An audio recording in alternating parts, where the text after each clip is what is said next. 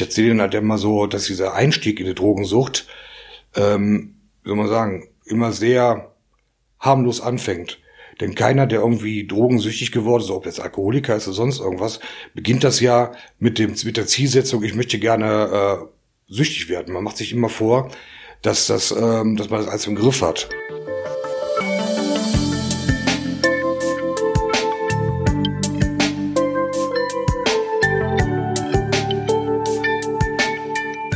Herzlich willkommen bei unserem Podcast Unter der Oberfläche.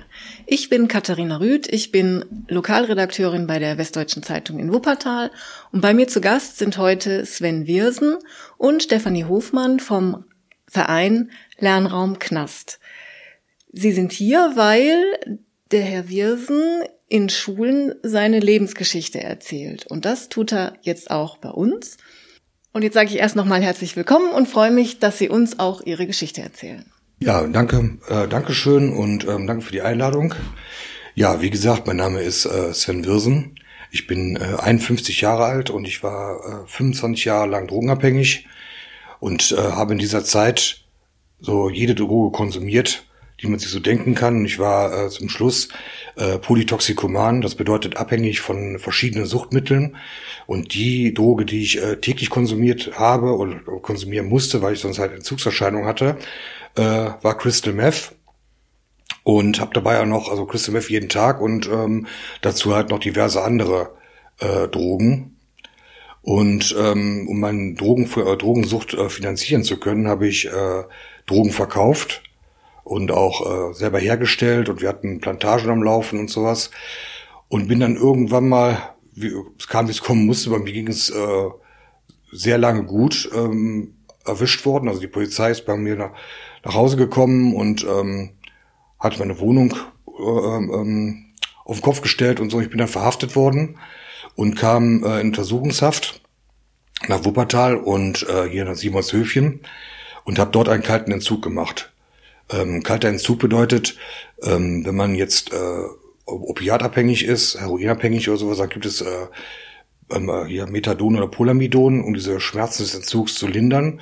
Und bei Crystal Meth, da gibt es gar nichts. Das muss man einfach mit sich selbst ausmachen. Und das war keine sehr angenehme Erfahrung. Ich habe eine Woche dann halt äh, ja ungefähr gebraucht, bis ich dann wieder äh, so einigermaßen clean war und äh, bin dann noch ins äh, JVA-Krankenhaus auf Frönnenberg überstellt worden. Und ähm, weil es mir halt körperlich so schlecht ging, und dann, dort bin ich dann halt also komplett entgiftet so oder habe ich dann komplett entgiftet und habe dann äh, oder war das erste Mal seit vielen Jahren wirklich drogenfrei und das war für mich, als wenn ich aus so einer Art Traum aus, aufwachen würde.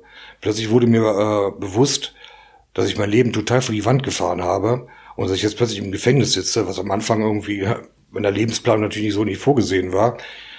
Und da war dann endlich der Punkt für mich erreicht, dass ich gesagt habe, jetzt möchte ich drogenfrei leben.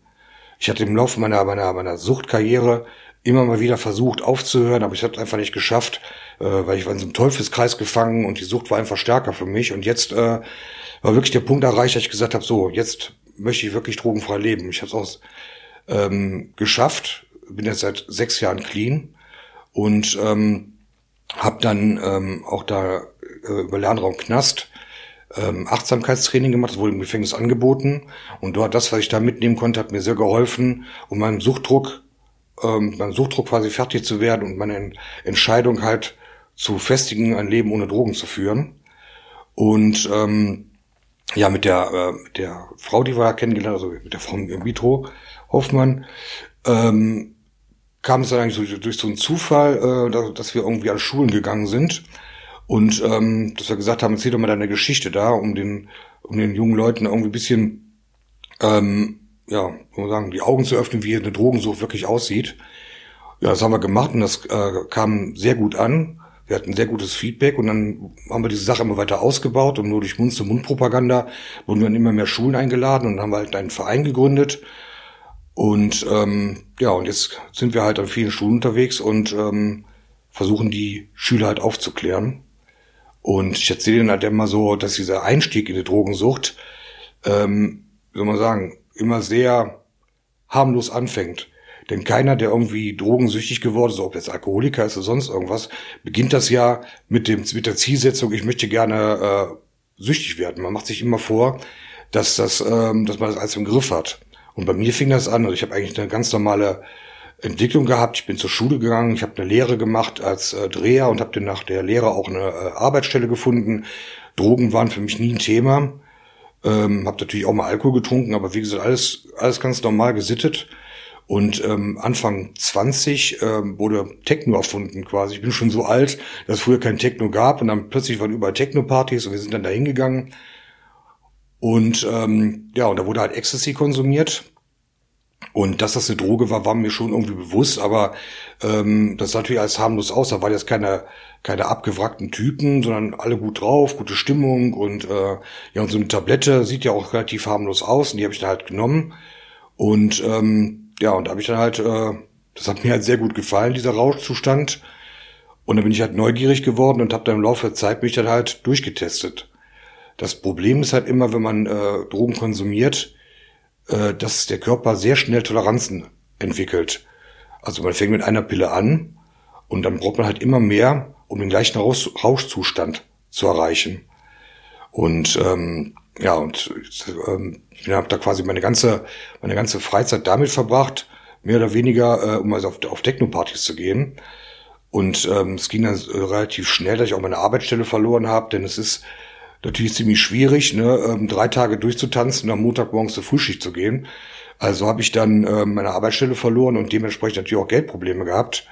Und ähm, ja, wenn man Drogen konsumiert, ist der Schritt in die Kriminalität eigentlich ein ziemlich kleiner. Erstmal ist es sowieso schon illegal, äh, Drogen zu besitzen. Und man bekommt halt äh, sehr schnell massive Geldprobleme. Und da war für mich natürlich die Lösung, oder ist natürlich, aber für mich war die Lösung, äh, selber Drogen zu verkaufen. Und das habe ich dann halt äh, gemacht in, in, einem, in der Größenordnung, dass ich meine Drogen äh, quasi umsonst hatte. Aber im Laufe der Zeit hat es dann immer mehr äh, gesteigert, denn auch mein äh, Bedarf an Geld hat sich gesteigert. Ähm, ganz zum Schluss, also ich sag mal am Ende, kurz bevor ich verhaftet worden bin, habe ich ungefähr über den Daumen 2000 Euro im Monat nur für Drogen ausgegeben. Und da kann man sich natürlich vorstellen, also wenn du 2000 Euro für Drogen aufbringen musst, ohne jetzt dein Auto zu tanken, eine Wohnung zu finanzieren oder sonst irgendwas, äh, dass das mit äh, normaler Arbeit nicht äh, ähm, zu stemmen ist, liegt ja auf der Hand. Und deswegen bin ich dann also schrittweise immer mehr in diese Drogenkriminalität ab, äh, abgerutscht. Und ähm, das ist über einen Zeitraum von 20 Jahren gewesen. Also es ist ja nicht so, dass irgendwie man fängt an und plötzlich verkauft man da Kilos. Das ist wirklich Schritt für Schritt und die Hemmungen, die man da hat, und die, ähm, ja, das schlechte Gewissen, das löst sich im Laufe der Zeit auf. Genauso, ich habe angefangen, äh, äh, Ecstasy zu nehmen, hätte mir jemand damals äh, gesagt, nimm doch mal Kokain. Hätte ich gesagt, niemals, sind harte Drogen, da habe ich die Finger von. Aber irgendwann mal verwischen diese Grenzen und dann probiert man es mal aus und man macht sich dann irgendwie vor, ähm, dass, äh, ähm, ja, ich habe ja alles unter Kontrolle und alles ist super und so weiter. Und ohne es zu merken, wird man halt abhängig und, ähm, wie soll man sagen, und das Fatale ist, dass aufgrund dieses Drogenrausches, man, es wird einem nie richtig bewusst, weil man ja immer in irgendeiner Form äh, euphorisch ist oder, oder zugedröhnt ist und so weiter und äh, man denkt dann mal, ja, alles super, alles im Griff. Ja, finanziell hatte ich dann irgendwie auch keine Probleme, weil ich halt so, super viel äh, ja, Drogen verkauft habe und deswegen war für mich jetzt so der Punkt, dass ich jetzt sage ich mal am Bahnhof gesessen habe, den gab es für mich nicht. Für mich war es also in meinem berauschten Zustand immer so, ja super, alles unter Kontrolle. Es ist so eine Art ähm, Hobby, die mich, die mich fröne. In Wirklichkeit war ich natürlich ähm, schwerst abhängig, ohne dass irgendwie, dass mir das bewusst wurde. So, ne? Ja. Und wie wirkte sich das aus? Also was heißt das jetzt? Ich war schwerst abhängig. Was, was ist das im Alltag? Wenn sie zum Beispiel, ähm, also man die Drogen äh, weglässt, ich hatte das mal gehabt, ähm, dass ich zum Beispiel so zwei, drei Tage, ich war mal so fünf Tage wach und habe dann so zwei, drei Tage geschlafen und dann war auch so eine Sache, die mir noch so in Gedächtnis gekommen ist, bin dann nach, nach zwei, drei Tagen ähm, wach geworden und bin dann, äh, äh, habe dann extreme Schmerzen gehabt, die, die Gelenke taten mir weh, also mein ganzer Körper hat, ähm, ja, war, war, äh, war hat, hat wehgetan und äh, ich hatte die übelsten Depressionen, mir ging es wirklich hundeelend so, ne? Und ich habe mich dann äh, geschafft, ins Wohnzimmer zu schleppen, um mir zwei, drei Nasen zu ziehen. Und dann war alles wieder okay. Also man macht, man macht das hinterher nur noch, damit man keine Schmerzen mehr hat. Und ähm, bei diesen, bei diesen Vorträgen, die wir in den Schulen halten, ist ja auch ein Punkt, ich erzähle nicht nur meine Geschichte, sondern ich werde ja auch begleitet von der Ärztin. Und ähm, wir klären dann auch auf, wie, Körper, wie sich die Sucht im Gehirn festsetzt. Dass dann irgendwie halt nicht mehr so viel Glückshormone ausgeschüttet werden und man im Endeffekt äh, nun immer wieder Drogen zu sich nehmen muss, damit man sich halt nicht elend fühlt, weil man sonst in einer Depression ist. Und deswegen ist es auch so schwer, damit aufzuhören. Und ich bin auch wirklich froh, ähm, dass ich erwischt worden bin. So, ne, das kam wirklich zur genau zur richtigen Zeit. Denn äh, wenn ich so weitergelebt hätte, also jetzt die sechs Jahre, die ich jetzt clean bin, ähm, bin ich davon überzeugt, dass ich jetzt nicht mehr hier sitzen würde. Ich, sicher, ich glaube wirklich, ich wäre äh, gestorben daran. Denn ich hatte ähm, die Speiseröhre entzündet, den Magen entzündet. Ich hatte so wenig äh, Nährstoffe im Körper, dass meine Fingernägel nicht mehr richtig gewachsen sind.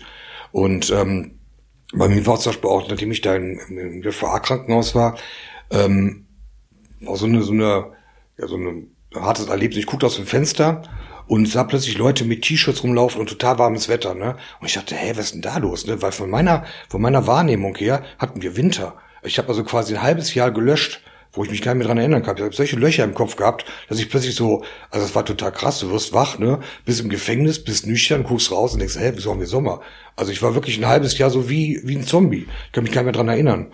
Und wenn ich mal überlege, ich habe zum Glück hat sich äh, wirklich sehr viel ähm, wieder erholt. Ich konnte auch teilweise keine geraden Sätze mehr sprechen. Ich hatte Wortfindungsstörungen und so. Also es war wirklich, ich so, glaube ich, genau an der Grenze, dass wenn ich da noch weitergemacht hätte, ich mir solche Schäden zugefügt, dass ich da wahrscheinlich jetzt, keine Ahnung, nicht in der Lage wäre, eine Behinderung, ich hätte eine Behinderung angefeiert. War das jetzt, als Sie noch Drogen genommen haben? Genau, mit ja, den Wortfindungsstörungen? Also, ja, genau, also nachdem ich, nachdem ich nüchtern geworden bin. Also wie es, wie es, wie es war, wie ich Drogen genommen habe, weiß ich nicht.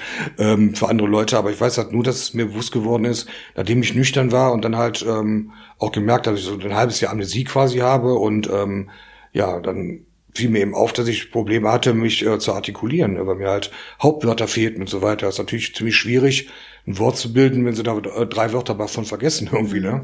Wie war das denn, als Sie, bevor Sie ins Gefängnis kamen, hat Ihre Umwelt irgendwie das gewusst? Haben die reagiert? Haben Sie hinterher erfahren davon, wie mhm. sie damals so wirkten? Ähm, ja, das hat, hinterher habe ich das schon gemerkt. Und die Sache ist ja so, ich habe ähm, dann hinterher nur noch Leute äh, um mich herum gehabt, die auch selber als Drogen konsumiert haben. Ne? Das ist ja auch so eine Sache, dass man halt auch ganz schnell ähm, wenn man in so einen Drogenkreis kommt, wirklich nur Leute um sich hat, die selber konsumieren. Denn wenn man dann irgendwie ähm, normal, also erstmal mit normalen Leuten hat man ja nicht mehr so viel so Gemeinsamkeiten. Und die Sache ist natürlich, wenn du jemand hast, der keine Drogen konsumiert und den geraden Weg geht, ist das ja sowas wie so eine Art personifiziertes schlechtes Gewissen, weil eigentlich weiß man schon, dass es sinnvoller macht, ein Studium zu beginnen oder arbeiten zu gehen, sich ein Haus zu bauen, Familie zu gründen und so, aber ähm, man ist dann halt so drauf fixiert, Drogen zu konsumieren, dass man das dann irgendwie auch nicht möchte dann. Und man ist dann halt wirklich nur mit Leuten zusammen, äh, die halt selber Drogen konsumieren und die haben ja die, dieselben Störungen so, ne? So, und ich meine, ähm, ich habe das dann vor meinen Eltern so gut es ging geheim gehalten. Die haben natürlich schon was geahnt, aber ich habe halt immer gesehen, ähm, wenn ich mich mit denen treffe, dass ich dann halt einigermaßen nüchtern bin. So, ne? Ich meine, so ganz nüchtern war ich nie, aber eben nicht so, dass man mir das total angemerkt hat. So, ne? Weil irgendwann ist es ja auch so, dass man ähm, ähm, dass man einem die, äh, also dass man es einem nicht mehr anmerkt, dass man drauf ist. Das ist ja genau wie bei so einem Alkoholiker. Es gibt ja Alkoholiker, die, weiß ich, die trinken da drei Flaschen Wein und kommen einem total nüchtern vor. Und genauso was bei mir auch. Wenn ich mir überlege, die Mengen, die ich mir da reingetan, äh, gezogen habe, jeden Tag, damit ich einigermaßen funktioniere, ich glaube, ich jetzt nehmen würde, würde ich umfallen. Aber man gewöhnt sich eben daran, ne, der Körper. Wenn Sie jetzt so zurückblicken, an welcher Stelle haben Sie sozusagen die falschen Abzweig genommen? Kann man das so sagen? Gibt es da so einen Punkt? Im Grunde, im Grunde wäre es besser für mich gewesen, wenn ich auf dieser Party nicht die Pille probiert hätte. Das war, das war das, äh, der Punkt. Ich meine so, ähm, ich hatte in meiner Jugend auch mal einen Joint geraucht und sowas so, ne, aber mir hat der Rausch nicht gefallen. Und wenn man irgendwas hat, zum Beispiel ich habe auch Alkohol getrunken, bin auch kein Alkoholiker geworden. Äh, ich fand das hat man schon mal gemacht, aber der Rausch war für mich jetzt nicht so, dass ich sagen könnte, wow.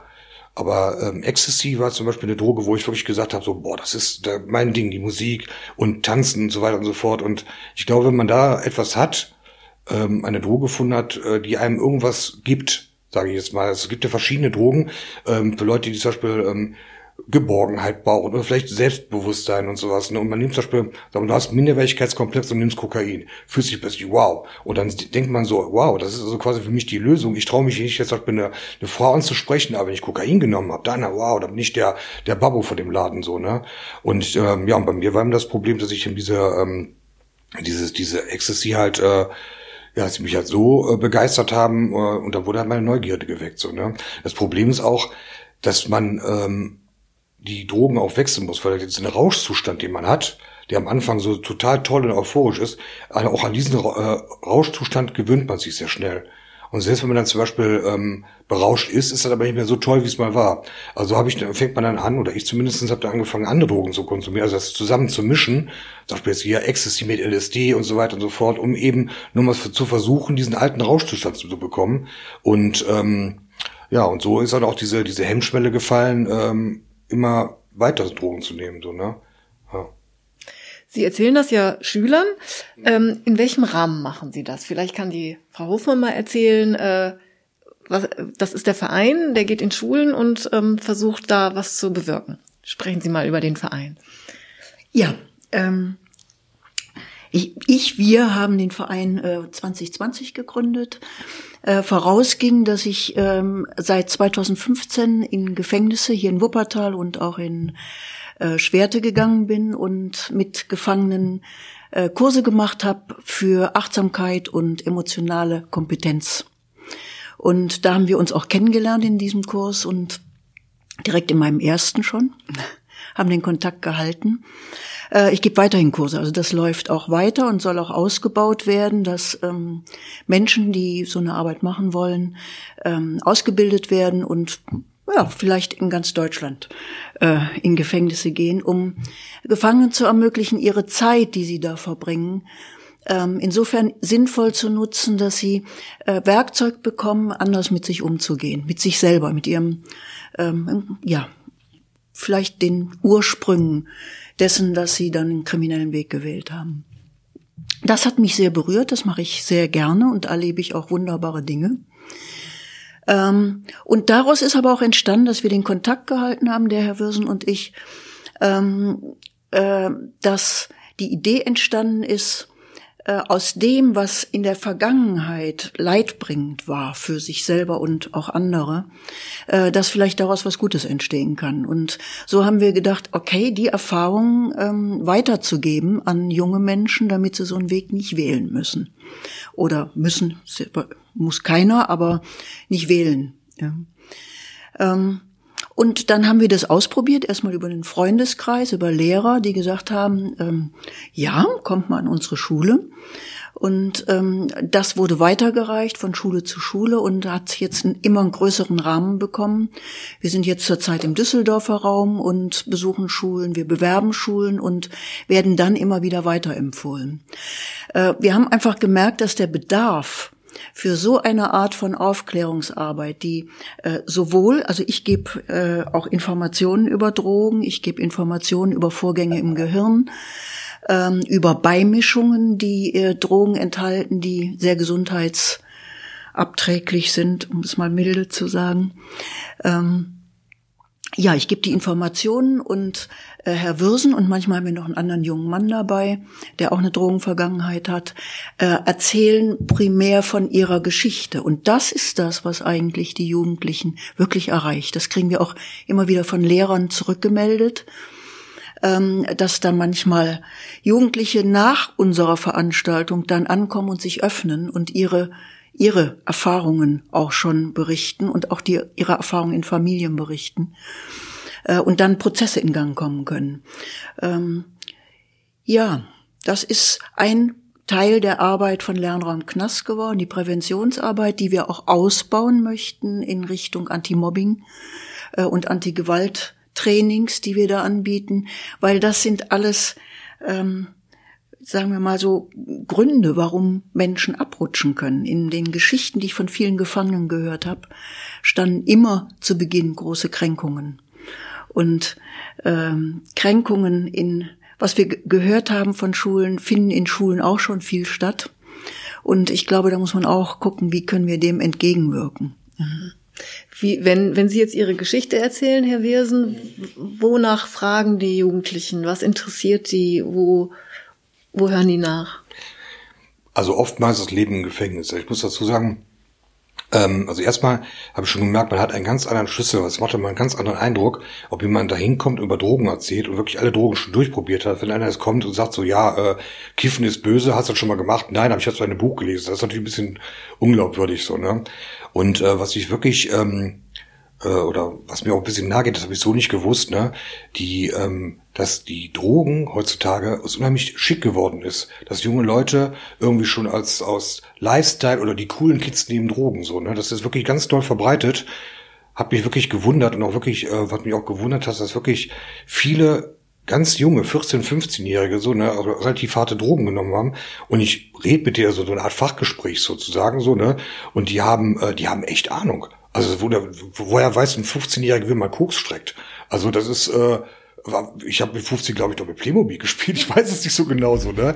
Und, ähm, und was irgendwie auch eine Sache ist, die ich persönlich auch äh, bisschen verstörend finde oder erschreckend finde, dass es äh, bei den jungen Leuten ähm, dieses, dieses, dieser Hype um diesen Gangster-Rap oder Gangstertum unheimlich verbreitet ist. So, ne? Die hören alle äh, diesen, diesen, diesen Gangster-Rap und da sind wirklich viele, die haben echt so als Berufswunsch, ich möchte gerne Gangster werden, so, ne? Weil die halt diese Videos sehen mit dicken Autos und so weiter und denken, ja, tolle Sache, brauchst du in die Schule zu gehen, arbeiten brauchst du auch nicht, ne? Taschen voller Geld, dickes Auto und ähm, und jetzt, äh, Leute, die haben ganz komische Vorstellungen vom Gefängnis, weil es irgendwie, ich weiß nicht, durch Filme angeheizt, die denken, das wäre so eine Art Männerschule oder sowas. Also wenn du da reinkommst, du kommst da total hart gestielt wieder raus und ich weiß nicht, was die da für Filme gucken, so, ne? Aber das sind wirklich so die, diese Vorstellungen, die sie da haben, so, ne? Und ähm, ja, während, diesen, während dieses Vortrags äh, zerpflücke ich dann erstmal diesen Gangster-Rap, weil die Typen, die hasse ich wirklich. Und ich sage, das ist alles Blödsinn, das beweise ich denen auch so, ne? Ähm, zum Beispiel, was für ein ähm, was muss man machen, äh, um Verbrechen zu, äh, zu begehen und nicht erwischt zu werden, indem man das niemandem sagt und die singen da sogar Lieder drüber. Also es ist Blödsinn, ne? Und ich erzähle äh, Erlebnisse aus meiner aus meiner Gefängniszeit und ähm, da gibt's dann immer lange Gesichter. Da haben sie sich ein bisschen cooler vorgestellt. Ich sag von wegen da rumlaufen und so. Da sitzt du 23 Stunden auf der Zelle, guckst aus dem Fenster. Also da haben die, keine Ahnung, die haben da irgendwie eine Vorstellung, als wenn da jetzt jeden zweiten Tag eine Revolte ausbricht. Irgendwie so, ich weiß es nicht genau. Ja, aber das ist natürlich auch ein echtes Anliegen. Und ich merke dann auch, dass ich dann eben aufgrund meiner Lebenserfahrung da wirklich zu den Schülern durchdringe und ähm, die auch das Gespräch mit, der, mit mir suchen. Also die haben dann manchmal auch, oder wenn wir die Gelegenheit haben, ähm, können wir auch die Lehrer dann rausschicken, dass die ähm, äh, Jugendliche halt, äh, Jugendlichen halt ähm, sozusagen privat mit uns reden und, ähm, und in den Pausen bin ich auch mit auf dem Pausenhof, da kommen sie auch mal zu mir an, weil es eben natürlich so eine Sache ist, wenn die Lehrer dabei sind, können sie natürlich nicht alles erzählen. Ne? Und ähm, ja, das finde ich wirklich äh, gut. Und die kommen dann zu Ihnen und sagen, ich habe das jetzt auch mal probiert mhm. und äh, ja, genau. die Frage ist dann, soll ich weitermachen mhm. oder oder Nee, nee, die, die fragen schon. Also ich hab, wir haben auch schon einige Klassen äh, gehabt, da hat er, hat er dann sogar eine, eine Psychose davon bekommen und so weiter. Und er fragt mich gefragt, ob das wie immer so ist und so, ne? Weil ich auch erzählt habe, dass es viele Leute gibt, auch meinem Bekanntenkreis, die ähm, Psychosen von Drogen bekommen haben. Das ist nicht so ungewöhnlich, weil zum Beispiel von Amphetamin oder Methamphetamin ist halt ein Aufputschmittel und dann schläft man extrem lange nicht. Und wenn sie vier, fünf Tage wach sind, dann bekommen sie Halluzinationen. Das ist ganz normal. Aber ich habe dann auch schon gehabt, dass ich da mit Leuten gequatscht haben, die nicht da waren und so. Das ist einfach normal. So, aber in der Regel ist es so, man schläft, dann geht das weg. Aber es gibt auch viele Leute, die, die wachen auf und dann sind die Stimmen immer noch da. Und da sind wir in Amphetaminpsychose. Und dann war auch ein junger Mann, der hat das auch gesagt, so, ne, der muss auch zwischendurch während des Vortrags immer wieder rausgehen, weil hinaus sagen, wenn das zu, zu, zu hart äh, wird für euch, weil ich erzähle schon teilweise ein paar ziemlich krasse Geschichten, könnt ihr jetzt halt rausgehen. Und der, für den hat immer so Flashbacks bekommen und der hat in dem mit uns dann gesprochen, ob das auch mal wieder weggeht und äh, dass er halt Angst hat und so weiter. Ne? Und das kommt relativ häufig vor, ja. Das ist schon äh, erschreckend eigentlich. Ja, und wie, wie gesagt, in dem, in dem Alter, ne? Also auch hier, ähm, da war ein Mädchen gewesen, die war auch 14, 15, ich glaube neunte Klasse, wie alt sind die ja, 15 vielleicht, und die auch gesagt, ja, und ein guter Freund, äh, ähm, äh, macht sich Sorgen, der ist voll drauf und so, und die hängt da auch nur in so einer Drogenklicke rum und so. Also es ist wirklich, und es ist jetzt nicht so, dass man sagen kann, ähm, das sind jetzt irgendwie jetzt hier nur äh, die Leute aus der Hauptschule oder sonst irgendwas. Das geht wirklich durch alle Schulformen und das durch alle Städte. Also nicht nur, dass es Wuppertal der Moloch ist, sondern wir waren jetzt in, in, in Leichtlingen gewesen, mit der wirklich ein kleines äh, Städtchen ist, wo man denkt, da ist die Welt doch in Ordnung. Die sind da auch alle voll drauf. Ja, das ist, äh, ja, kann einen schon beunruhigen, genau. Ja, ne? ähm, wie häufig sind Sie unterwegs? Ähm, ja, momentan hatten wir, äh, ja klar, Osterfänge, aber jetzt sind wir ziemlich ausgebucht. Nächste Woche komplett, ne? Morgen sind wir in Düsseldorf. Hm. Äh, nächste Woche sind wir in äh, Wuppertal.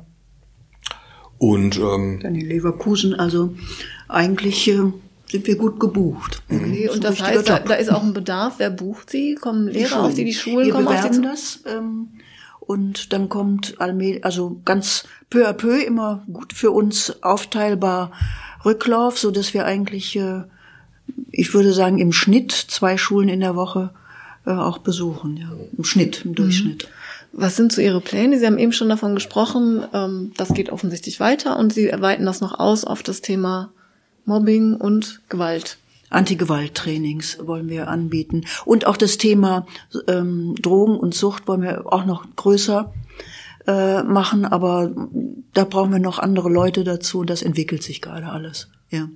Wenn das jetzt jemand interessant findet und möchte, dass Sie an seine Schule kommen, wo kann der sich melden? Wie findet man Sie? Also übers Internet. Äh, unsere Internetseite ist www.lernraum-knast.de. Da kann man sich informieren und darüber auch Kontakt äh, per Mail aufnehmen und auch per Telefon. Okay, ja, dann sage ich vielen Dank, dass Sie uns das erzählt haben. Vielen Dank, Herr Wirsen, dass Sie Ihre Geschichte erzählt haben. Und vielleicht wird ja der eine oder andere davon äh, angestoßen, sich damit zu beschäftigen. Vielen Dank. Danke Ihnen. Dankeschön. Dies ist ein Podcast der WZ.